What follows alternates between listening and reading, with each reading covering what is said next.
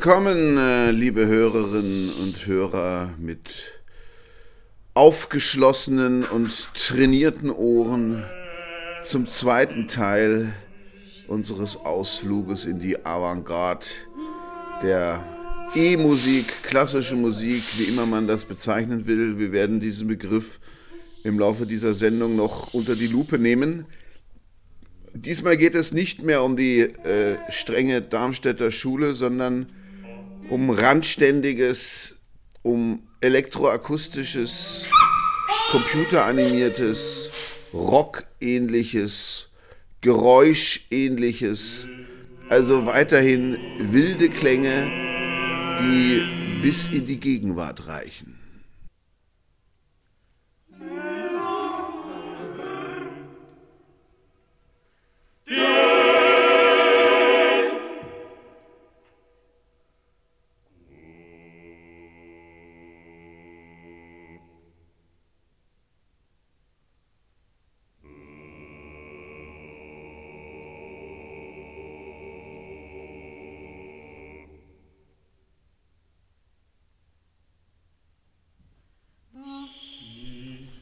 Er hier im Hintergrund hört, ist nochmal für Stimmen von Dieter Schnebel das gleiche Stück, mit dem wir den ersten Teil beendet hatten.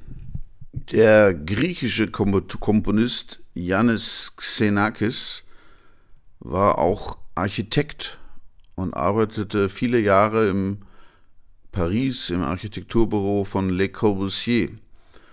Und äh, Xenakis hat ein ganz besonderes Kompositionsverfahren.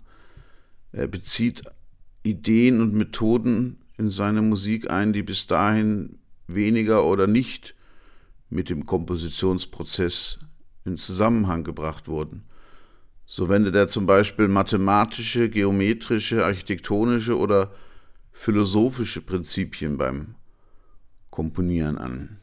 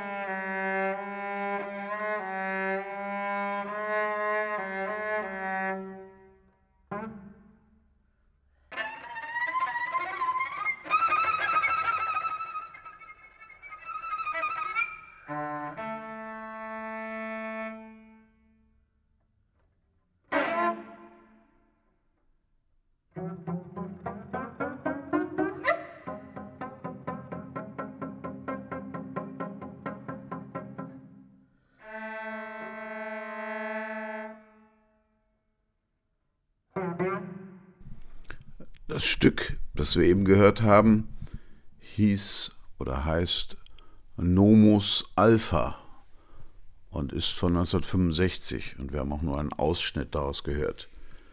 1961 schrieb Xenakis Herma, das war sein erstes größeres Klavierstück und das hat er dem japanischen Avantgarde-Pianisten Yuji Takahashi gewidmet und äh, es gilt als eines der schwierigsten Stücke der Klaviermusik.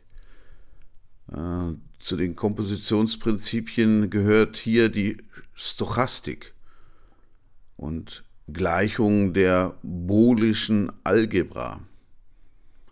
So wird jedem Ton aus speziell zusammengestellten Tonvorräten durch stochastische, also zufällige Abläufe eine Tondauer und einen Platz in der Notenabfolge zugewiesen. Das logische Prinzip hinter dem Stück bezeichnete Xenakis als symbolische Musik. Ja, und solche Verfahren und Erklärungen sind auch typisch für die Musik für die neue Musik der Nachkriegszeit. Da war immer viel Theorie im Spiel und Konstruktionsprinzipien und wildeste Überlegungen, die man dann oft im Programmheft abgedruckt fand und das Lesen des Programmheftes hat dann oft länger gedauert als das Hören des Musikstücks.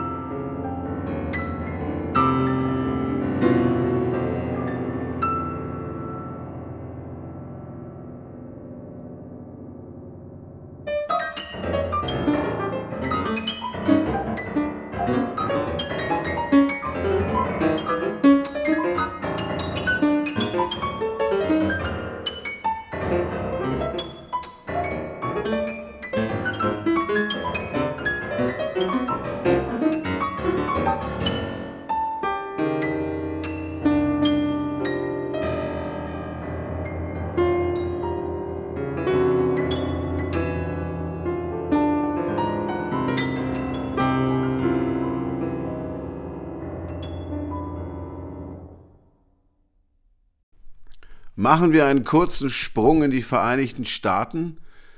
Die schickten sich ja nach dem Zweiten Weltkrieg an, zu führenden Musiknation zu werden, vor allem wenn es um experimentelle Musik ging.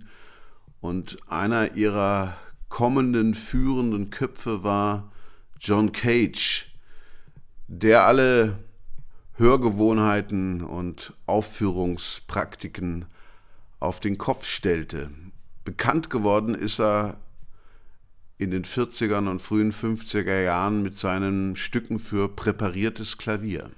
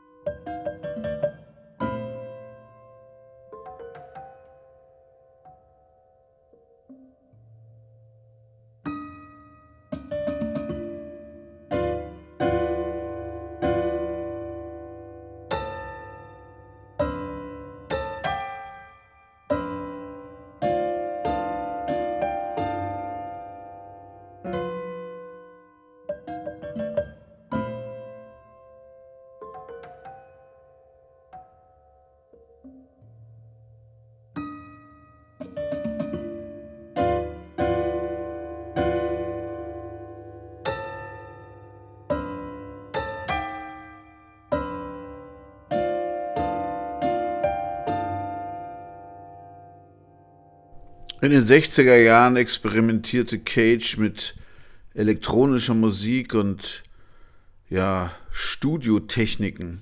Und dabei ist dann unter anderem das Rozart Mix for Magnetic Tape entstanden.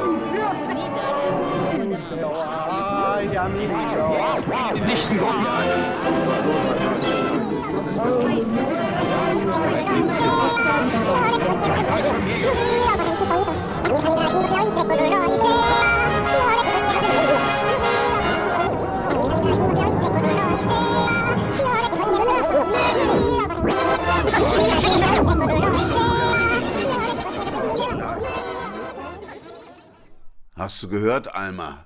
Da kam auch ein Hund vor. Ja, im Gegensatz zu vielen seiner Zeitgenossen hatte John Cage eine Menge Humor. Und damit wären wir bei einer wichtigen Musikrichtung der Nachkriegsavantgarde, Elektroakustik und elektronische computeranimierte Musik.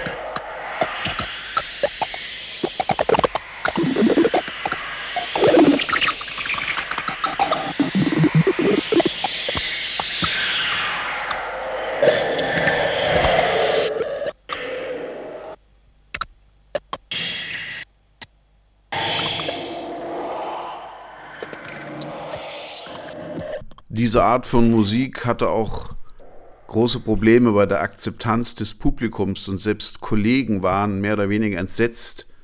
Pierre Boulez zum Beispiel, der konnte damit gar nichts anfangen.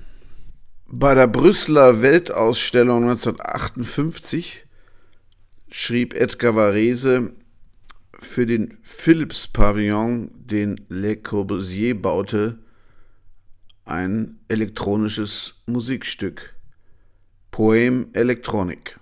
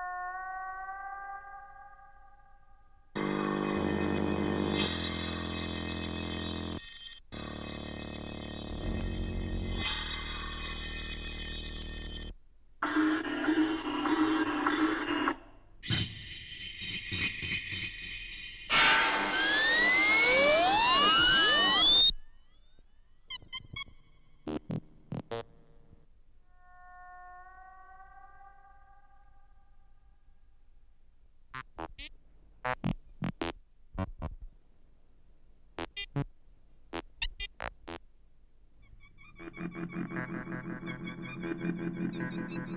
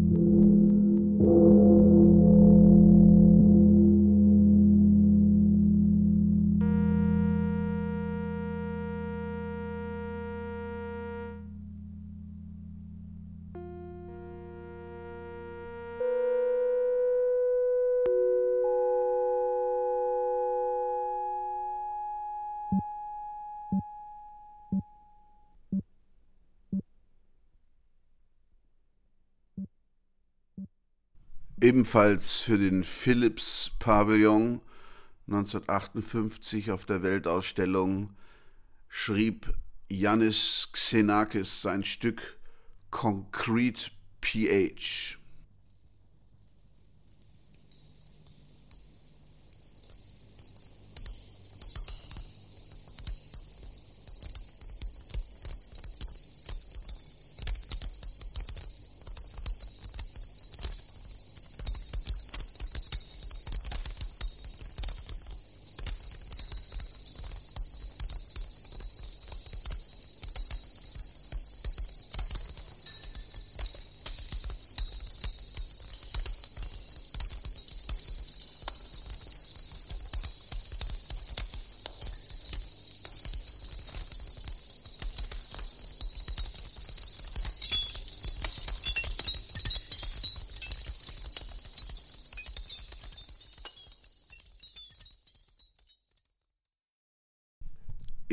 Xenakis war damals Assistent des berühmten Architekten Le Corbusier. Und Corbusier war mit der Gesamtrealisation und Konzeption dieser elektroakustischen Ausstellung im Philips-Pavillon beauftragt und Xenakis mit der Umsetzung. Und für die Pausen, während die Zuschauer den Pavillon betraten oder verließen, schrieb er dieses kurze Stück konkret PH und der Titel spielt auf das Baumaterial Beton an, also Spannbeton. Und HP, ne, pH steht für hyperbolische Paraboloide. Und das war die mathematische Grundlage für die zeltartige Konstruktion des Pavillons. Und das Stück hat er aus kleinen Tonbandaufnahmenschnipsel zusammen montiert. Er hat glühende Holzkohle aufgenommen, das Knacken dieser Holzkohle und daraus eine Art Collage hergestellt. Damit war die elektroakustische Musik in der Welt, mit der bis heute nicht viele Menschen etwas anfangen können. Auch der große Pierre Boulez lehnte das ab. Das war wahrscheinlich selbst ihm zu wenig Musik. Aber ich finde das teilweise recht interessant. Das ähm, wird auch bis heute im Museumsquartier in Wien aufgeführt. Da gibt es einen längeren Tor, Tordurchgang und da hängen verschiedene Lautsprecher und da läuft immer ein elektroakustisches Stück. Die meisten Menschen laufen da achtlos durch, aber wenn man sich hinstellt und die Ohren spitzt, dann kann man manchmal recht spannende Musikstücke hören, die vor allen Dingen auch davon leben, dass eben mit dem, mit dem Raum gespielt wird. Also das ist nicht nur Stereo, das ist nicht nur quadrophonisch, das ist quadrupelphonisch. Aus jeder Ecke kommt etwas Neues. Hochinteressant. Und äh, solche Sachen werden heute immer noch gemacht. Und ich habe äh, vor ein paar Jahren bin ich mir durch Zufall auf eine Bandgruppe gestoßen aus Österreich, die heißt No Business for Dogs und ihre Platte heißt Lovely Objects und das ist rein elektroakustische Musik mit viel Schlagzeug. Und wir hören uns jetzt mal einen Ausschnitt aus Sweet Object an.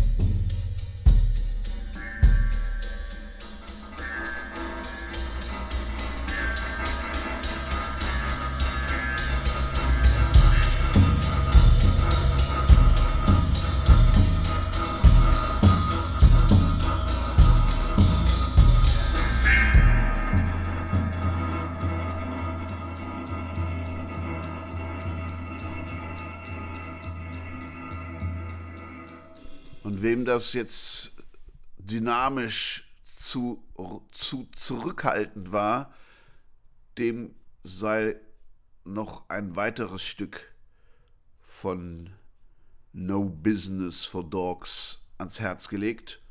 Coco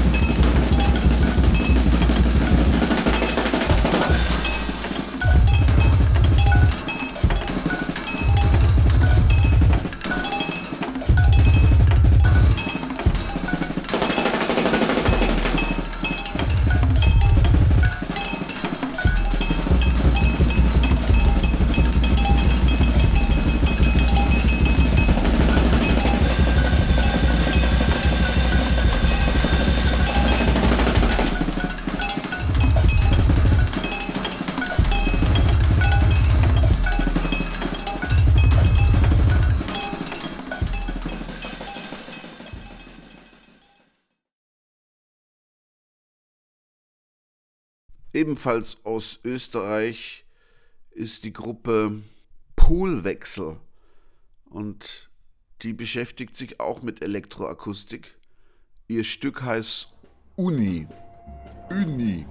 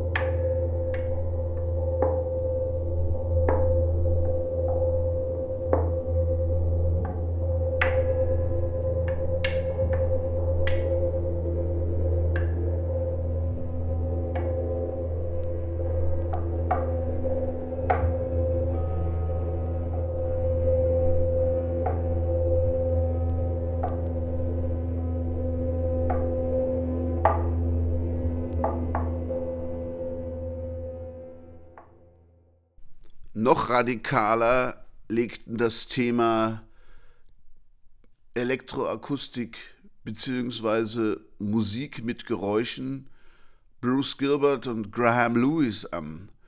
Zwei britische Musiker, die eigentlich Post-Punk machten mit Wire und Anfang der 80er, nachdem Wire äh, sich kurzzeitig mal aufgelöst hatte, sehr experimentelle Platten machten, wo sie eigentlich ja, Computermusik machten ohne Computer.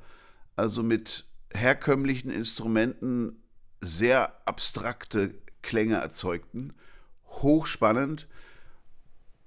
Hier zum Beispiel lassen sie einfach nur ihre Röhrenverstärker brummen. Amp Noise.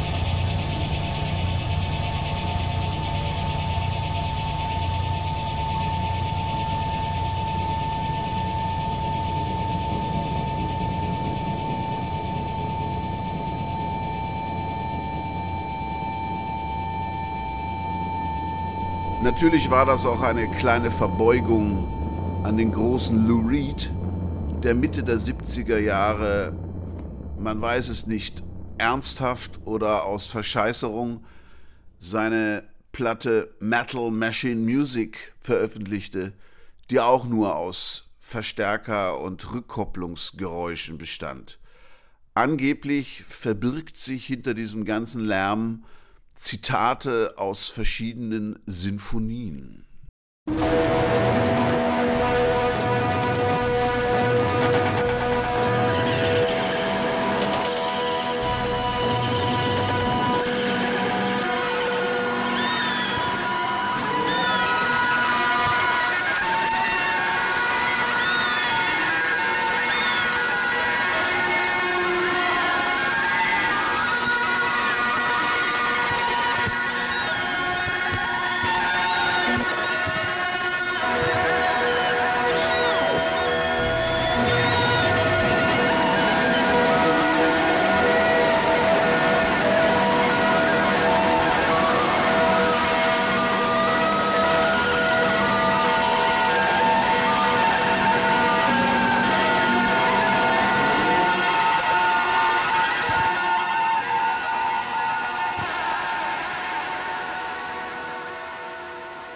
Na, habt ihr Brahms und Mozart gehört?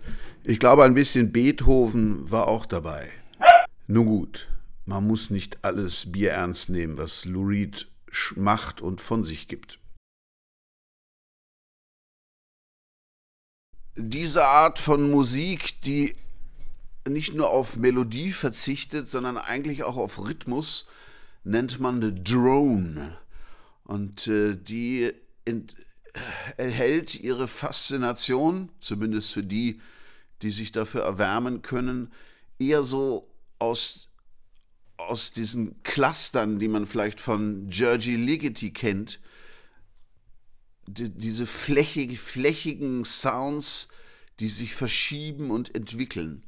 Und äh, Richard H. Kirk, der Gründer von Cabaret Voltaire, einer avantgardistischen Post-Punk-Band und der später dann als DJ im Bereich Trance und Techno sich einen Namen machen konnte, hat kurz vor seinem Tod 2022 noch ein Doppelalbum unter dem Namen Cabaret Voltaire veröffentlicht, das im Grunde genommen nur aus Drone-Musik besteht und äh, hat es dieses Stück, was wir gleich hören, genannt BN9 Drone.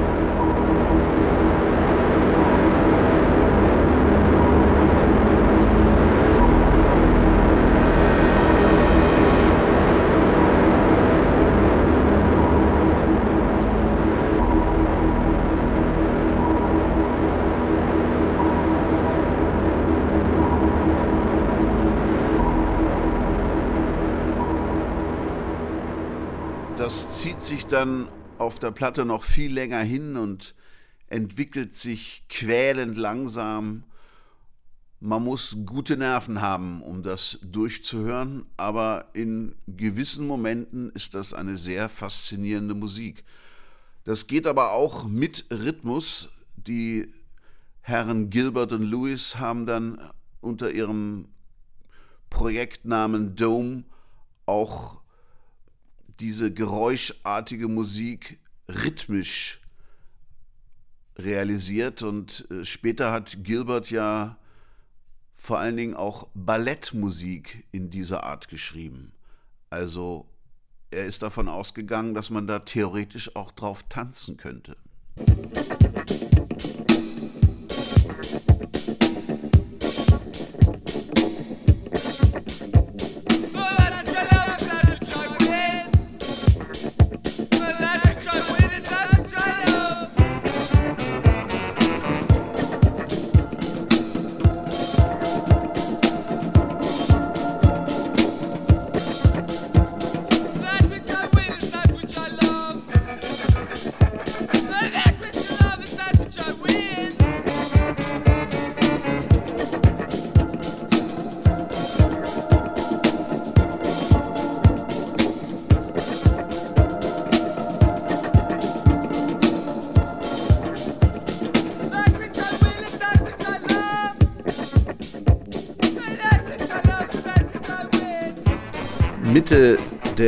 60er Jahre nahm der ganz junge John Cale, der dann später mit Lou Reed Velvet Underground gründen sollte, im Umfeld des damals sehr angesagten amerikanischen Avantgarde-Musikers Lamonte Young das Stück Trance Number 2 auf.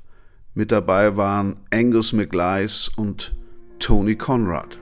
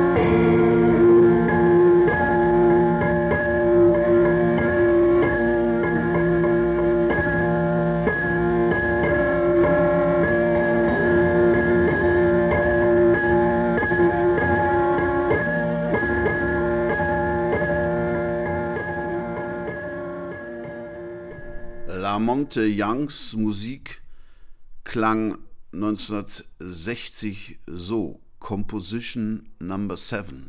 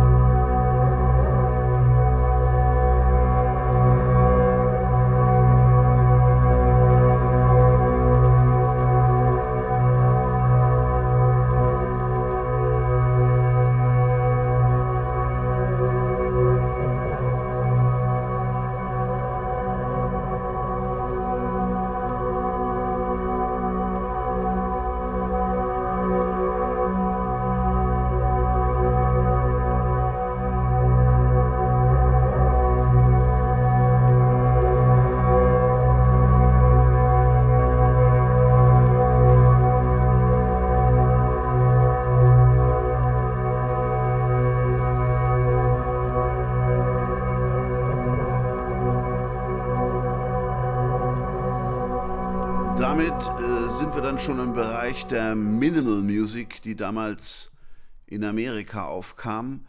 Aber dazu werde ich einen eigenen Podcast machen. Lamonte Young bewegte sich auch im Bereich des Rocks und da gab es noch einige andere, die die Barriere zwischen Rock und Klassik versuchten zu verwischen. Der bekannteste war vielleicht Glenn Branca, ebenfalls Amerikaner, der 1981 seine erste LP veröffentlichte, die hieß The Ascension und das war ein Musikstück für Elektrogitarren. Und mit dabei war Lee Rinaldo, der wenig später die Gruppe Sonic Youth gründen sollte.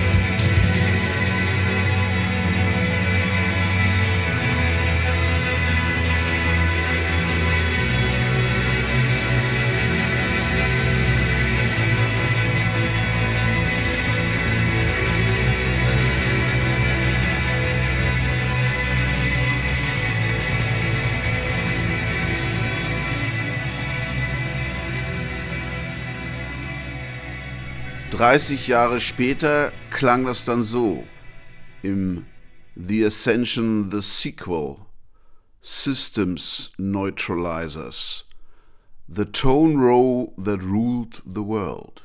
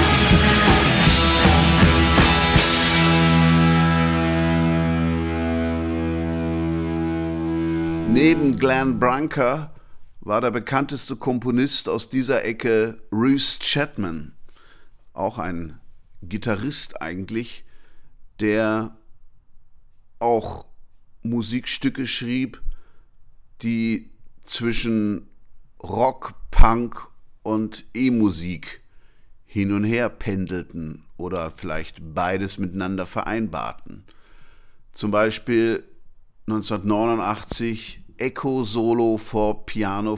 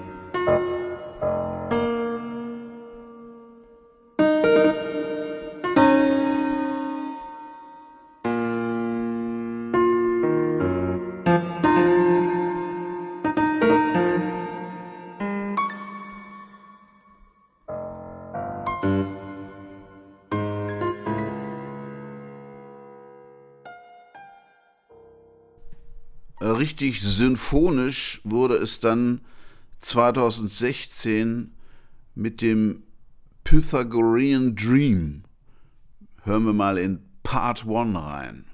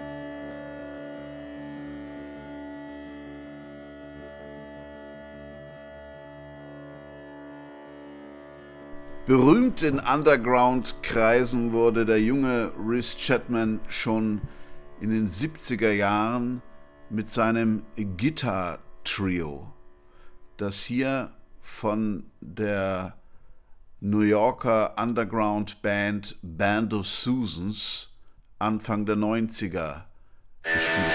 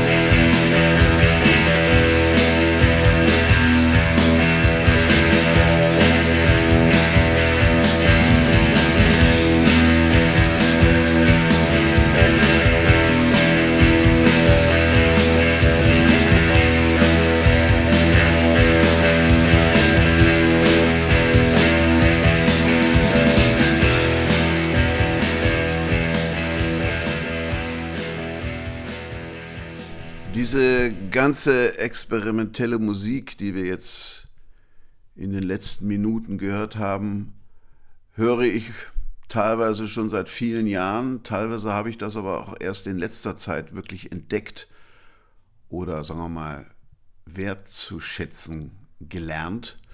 Und das blieb nicht ohne Einfluss auf dessen, was ich selbst für Musik mache. Ich habe ja seit Anfang diesen Jahres wieder eine Art Band am Start.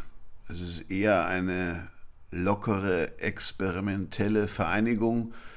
Wir treffen uns im Übungsraum und versuchen etwas zu machen, was wir vorher noch nicht gemacht hatten.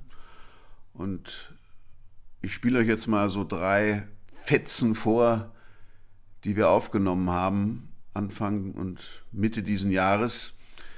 Und das sind oft Improvisationen, die ich dann zu Hause noch ein bisschen überarbeite, vor allen Dingen mit meinen gesangsartigen Dingen versehe.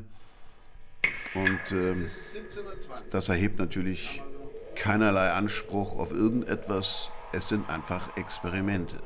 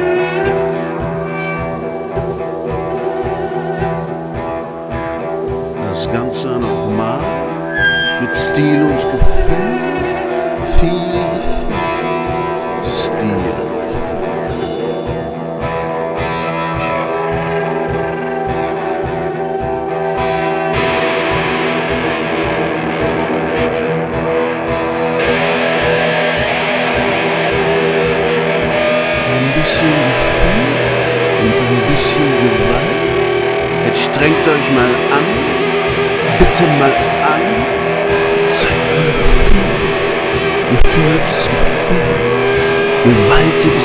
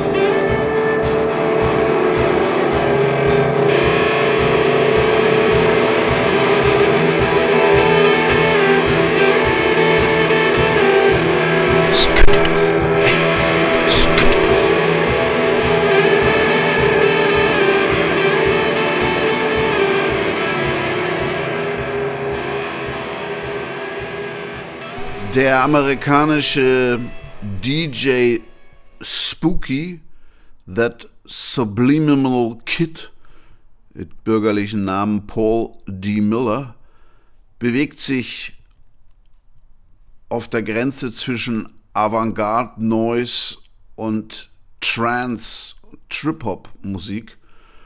Und er hat mal gesagt, wie er zu seinen Klängen kommt. Meine Geschichte liegt im Mix. Früher haben die Bluesmusiker ihre Inspiration an den mythischen Crossroads gesucht. Ich finde meine Straßenkreuzung im Internet. Und im Laufe seiner Karriere hat DJ Spooky mit vielen Avantgarde- und Jazzmusikern zusammengearbeitet, wie Janis Xenakis, Yoko Ono, Metallica, Slayer, Sun Ra oder MC5.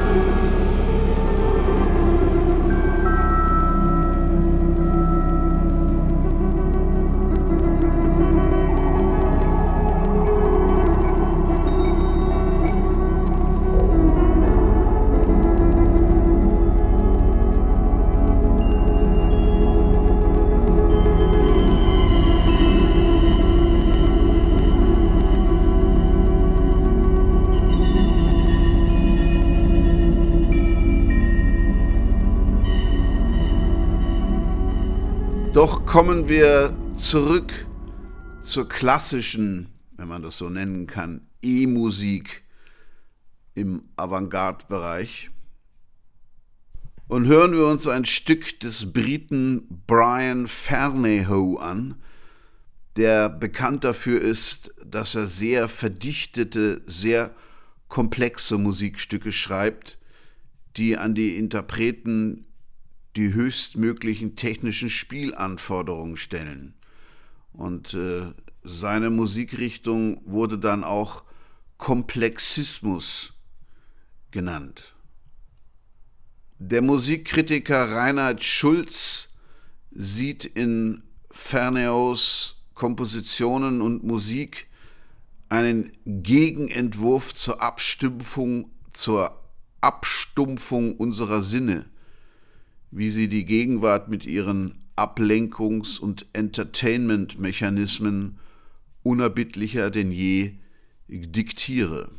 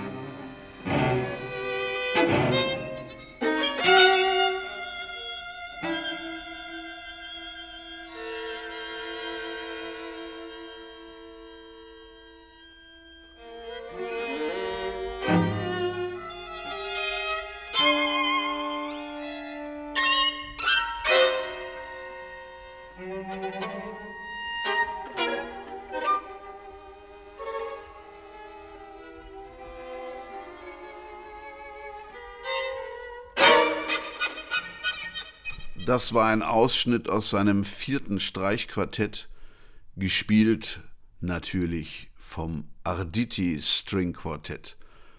Und das nächste Stück heißt Kurze Schatten für Solo-Gitarre und stammt von 1990.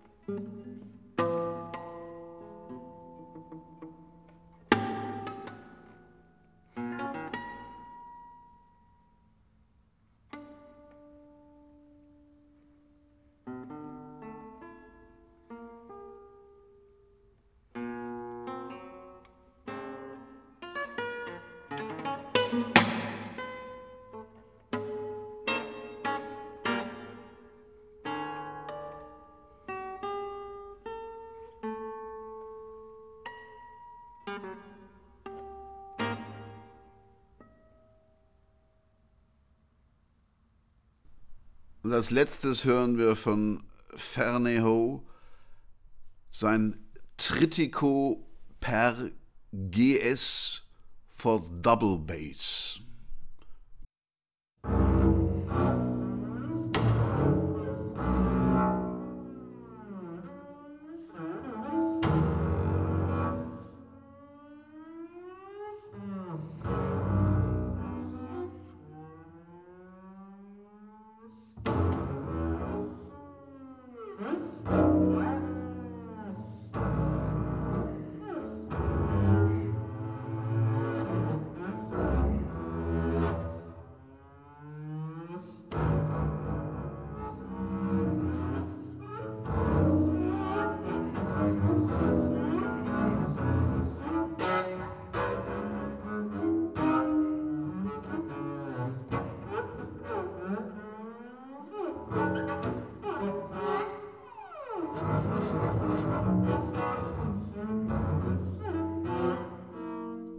In der DDR arbeitete Georg Katzer an seiner ganz eigenen Musik, die auch sehr interessant ist und einen ganzen Kosmos entblättert. Und nur als Beispiel hören wir jetzt Baukasten für Orchester von 1972. Auch nur einen Ausschnitt natürlich. Musik Música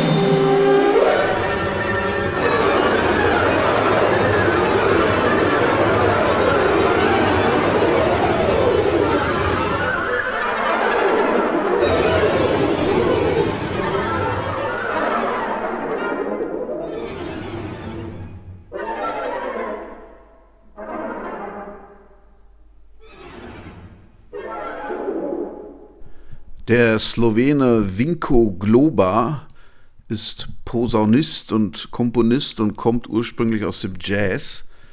Er ist dann aber über Reni Leibowitz, dem Dirigenten, der auch Pierre Boulez beeinflusste, als er noch jung war, zur Zwölftonmusik gekommen und dann war er Schüler von Luciano Berio in Berlin und beschäftigte sich unter anderem auch mit improvisierter Musik. Und von ihm habe ich euch auch ein Stück anzubieten. Ist wieder harter Tobak. Von 1968. Etude pour Folklora.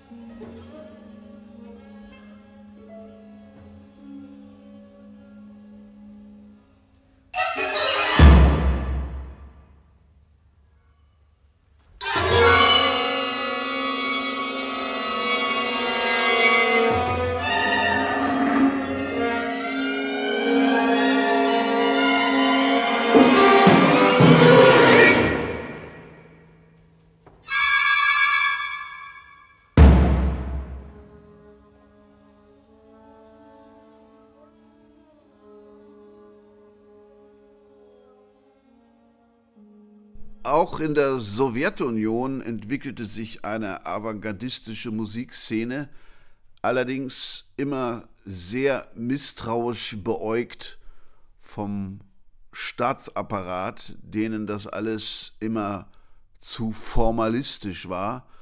Und so musste zum Beispiel Edison Denisov, der heute als führender Avantgardist unter den sowjetischen und heute russischen Komponisten zählt, seine Sachen mehr oder weniger im Geheimen schreiben. Er hatte zwar einen Lehrstuhl für Musik an einem Musikkonservatorium, aber seine eigenen Stücke durfte er dort nicht besprechen. Und so klang sein String-Trio 1969, was dann im Westen durchaus aufgeführt wurde.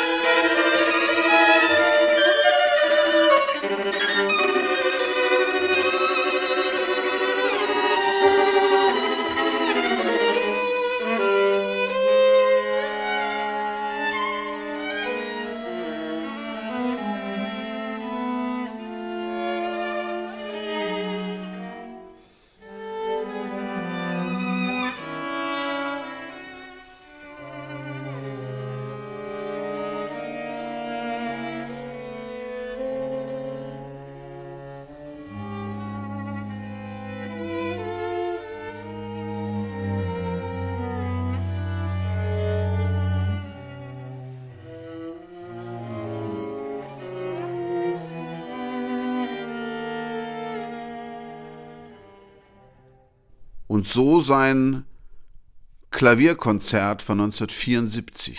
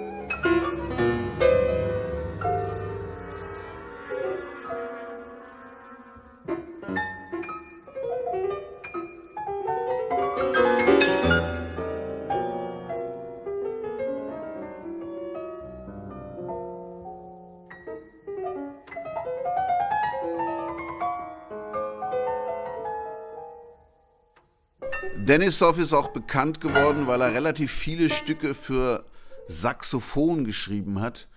Ein Instrument, was in der klassischen Musik seltsamerweise immer ein Schattendasein führte. Dafür war es ja das führende Instrument im Jazz. Vielleicht hatten deshalb die E-Musik, Klassikmusik, Komponisten immer eine gewisse Scheu vor diesem Instrument weil das für sie immer nach Jazz klang.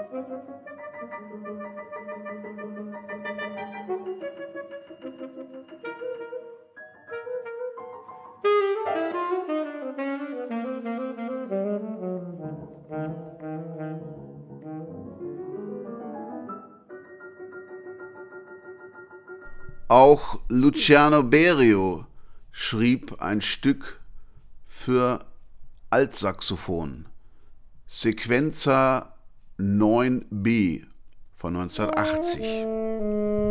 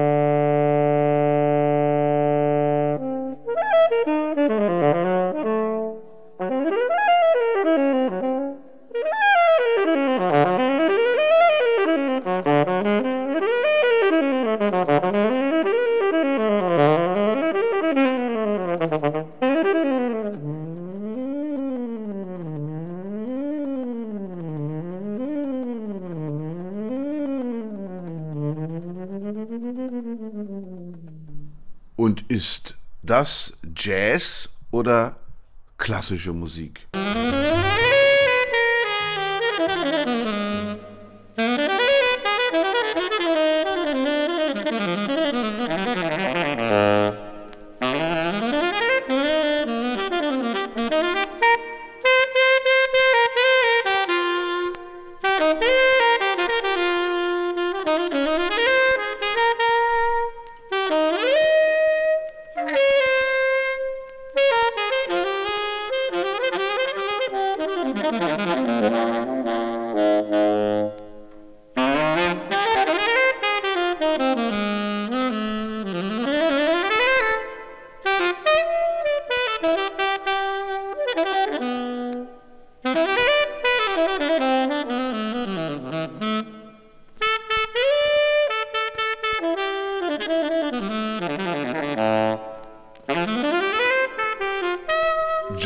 Coltrane 1963. Muss man diesen Unterschied überhaupt noch machen? Wir haben ja in den zu zurückliegenden Minuten miterlebt, dass es eigentlich auch keinen Unterschied mehr gibt oder zumindest gibt es Überlappungen zwischen klassischer Musik, E-Musik, Rockmusik, U-Musik und vielleicht ist das eine der großen Errungenschaften des, der zweiten Hälfte des 20. Jahrhunderts und auch der ersten Jahre des 21. Jahrhunderts, dass diese Unterschiede immer unwichtiger werden. Es gibt mittlerweile sehr viele klassische Musik, die nicht notiert ist oder zumindest nicht in Noten notiert ist. Oder Music by Chance, wie das John Cage genannt hat. Der hat seinen Interpreten freigestellt, wann sie wie viele Töne spielen. Er hat ihnen nur grobe Vorgaben gegeben. Es gibt klassische Ensembles, die klassische Musik improvisieren, so wie die Jazzer. Es gibt Jazzer, die ihre Stücke sehr genau Ton für Ton notieren. Oder auch im 19. Jahrhundert ist Johann Strauss E-Musik oder U-Musik. Fragt mal nach beim Neujahrskonzert in Wien jedes Jahr. Oder ich erinnere an Friedrich Gulda, der sich zur Lebensaufgabe gemacht hatte, die Unterschiede zwischen Jazz und Klassik einzureichen, einzureißen. Der hat mit Chick Corea in Wien ein Konzert gegeben. Da haben sie erst ein Klavierkonzert für zwei Klaviere von Mozart gespielt und danach haben sie Jazz improvisiert. So what, würde Miles Davis sagen. Ein bekannter deutscher Komponist der strengen seriellen Schule ist Helmut Lachenmann. Der war ein Schüler von Stockhausen und vor allen Dingen von Luigi Nono. Und äh, er hat sich auch sehr mit der Musik konkret beschäftigt, also Musik mit Geräuschen, mit ungewöhnlichen Instrumenten.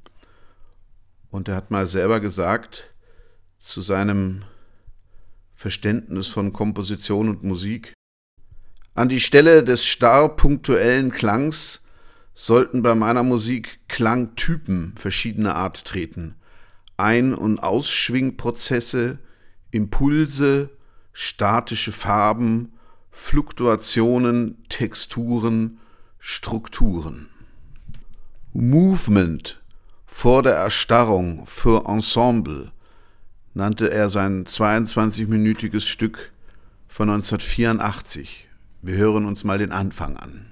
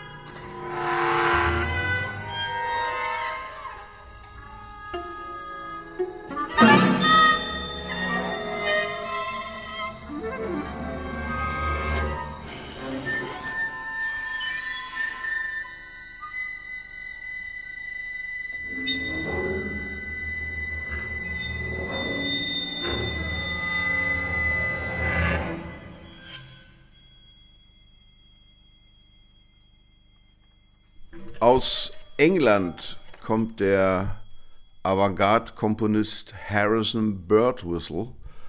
Und England ist ja nun nicht ein Land, das sich im Bereich der, nennen wir es nochmal so, E-Musik, klassischen Musik über die Jahrhunderte an vorderste, an die, in die vorderste Reihe gespielt oder komponiert hätte. Ganz anders als in der Popmusik. Das Stück heißt 4040 The Hobby Horse is Forgot.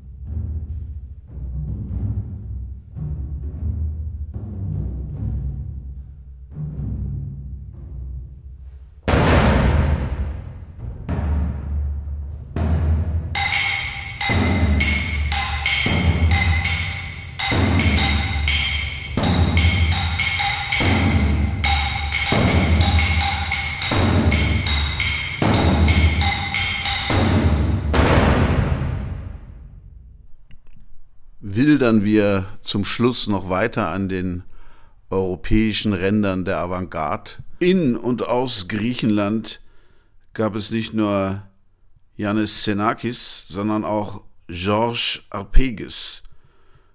Der wurde 1945 geboren und komponiert immer noch. Und von dem habe ich eine sehr schöne Schallplatte mit Klaviermusik. Komponiert 2004.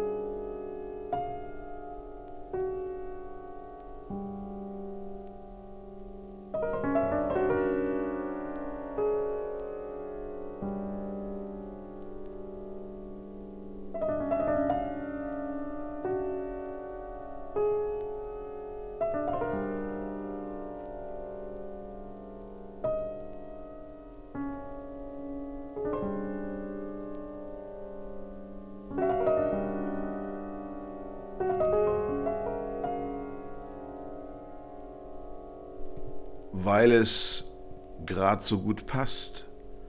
Cecil Taylor, 1960, Lazy Afternoon. Das nannte man Free Jazz.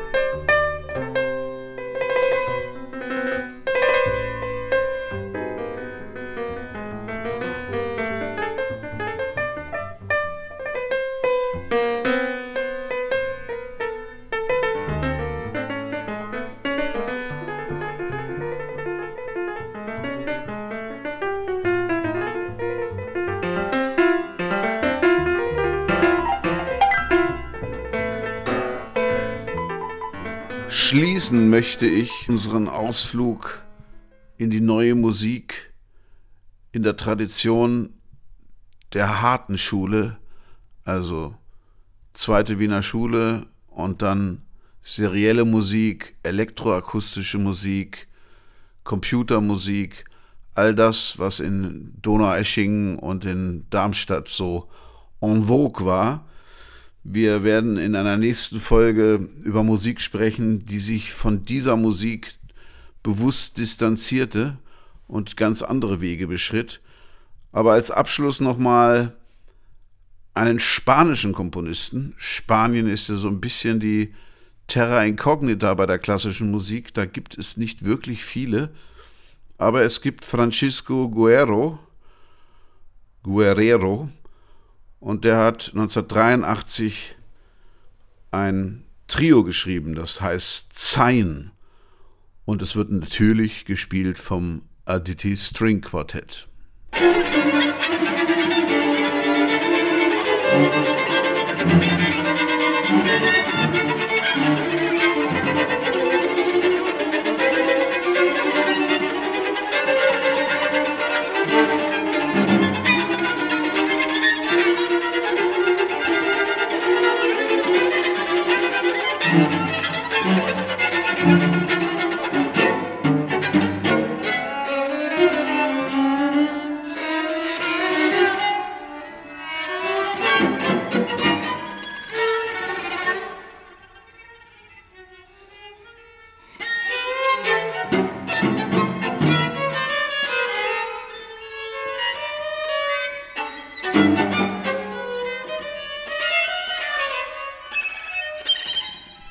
Einen habe ich noch. Ein, ein ganz berühmtes Stück der Avantgarde. Gesang der Jünglinge im Feuerofen. Meist auch nur Gesang der Jünglinge genannt. Ein Frühwerk von Karl-Heinz Stockhausen und sehr berühmt. Und das vor allen Dingen für die Entwicklung der elektronischen Musik. Es entstand in den Jahren 1955, 56 im Studio für elektronische Musik am Westdeutschen Rundfunk in Köln, wo Stockhausen mit der elektronischen Musik experimentierte.